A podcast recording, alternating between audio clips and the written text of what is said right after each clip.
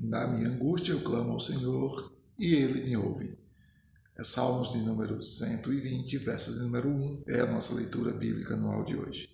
Aqui a gente começa uma série é, do Saltério, que seria do 120 até o 134, aí, então são 15 salmos, que a gente chama de salmos de romagem, salmos de peregrinação, e alguns dizem que são salmos da viagem. No entanto, este conjunto de salmos, eles foram de fato utilizados e eram utilizados pelos judeus quando eles saíam então ali na sua peregrinação, né, durante a, a convocação que sempre é feita para ir a Jerusalém. Eles saíam das suas cidades, suas regiões e andavam pelo deserto, atravessavam ali as estradas para chegar em Jerusalém para cultuar a Deus no templo. Esses salmos também eram utilizados no cotidiano, então ali no dia a dia eles iam cantando, eles iam é, é, recitando esses textos, porque esses textos eles trazem ah, ensinos, trazem instruções, não é? Diferentemente do que às vezes nós fazemos hoje em dia aqui no mundo ocidental, ah, para eles a música estava ligada à vida, a música estava ligada à forma de viver, não é aos padrões de vida em si. É? Hoje em dia, às vezes, a gente está muito mais ligado ao ânimo né? ou ao ritmo da música em si do que eventualmente o conteúdo dela.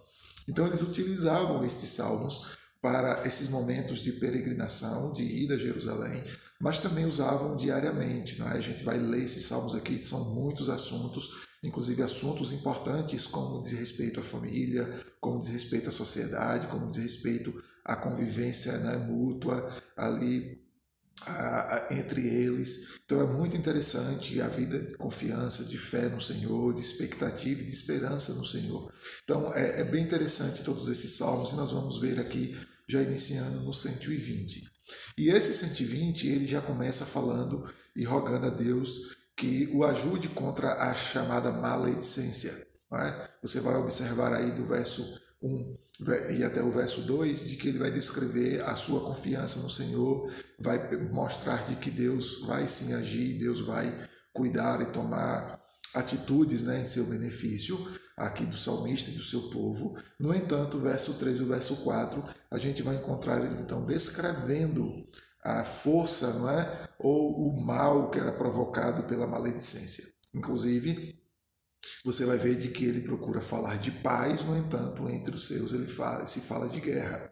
Né? Por quê? Porque a ideia do salmista aqui é de promover paz. E aí eu já queria lembrar a você o seguinte: essa palavra paz que vai aparecer aqui, não é, nestes salmos aqui de romagem, ou esses salmos de peregrinação, do 120 ao 134, ah, a gente precisa lembrar de que paz, na, na ideia hebraica, né, na língua hebraica, ela não significa só ausência de guerra ou tranquilidade, mas ela significa prosperidade, ela significa ah, momentos né, e, e, circunstâncias tranquilas, ela significa a, a ideia de saúde, inclusive, não é? Então, quando se fala sobre paz, está se falando de momento de saúde, momento de prosperidade, momento de tranquilidade.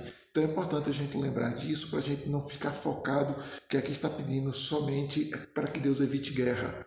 Mas na verdade, quando pede paz e se propõe paz, está significando então vamos viver de maneira tranquila, vamos viver de maneira próspera, né? trabalhando, produzindo, gerando bem-estar, gerando a ah, riquezas, não é? gerando ah, uma vida de sociedade de, de tranquilidade, de bons relacionamentos, inclusive saúde mesmo, literal, física e do corpo. Tá? Então o salmista faz isso. E observem que ele procura é, essa paz, essa tranquilidade, essa boa convivência no que diz respeito à fala, que os seus inimigos aqui estavam tentando difamá-lo. É? Se a gente pensar que é um rei que escreve esse texto, a gente vai encontrar então aí no verso 7, ele dizendo assim: Olha, eu não quero contenda contra outros povos, eu quero que o meu povo tenha saúde, tenha tranquilidade e a gente possa então, como nação, se desenvolver, né? é, ir para frente. Se a gente pensar como indivíduo, nós estamos vendo então alguém que estava envolvido na sociedade, no entanto, essa sociedade estava denigrindo a sua imagem.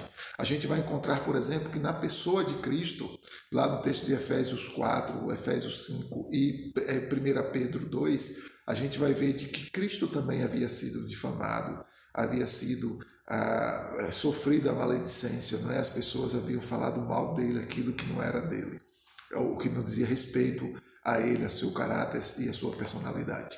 Então, o salmista aqui sofre com isso e ele termina então dizendo assim de que ele está promovendo paz, no entanto, seus inimigos sempre promovem guerra. E é importante a gente lembrar, é uma das virtudes cristãs, não é que Paulo diz em Romanos 12, de que quando depender da gente, a gente deve ter paz com todos os homens. E este salmista estava dizendo que queria paz, no entanto, haviam outros que não queriam paz. Então é importante a gente desejar como ele e ter que resistir, ter que enfrentar e ter muitas vezes que sofrer aqueles que gostam de perturbação.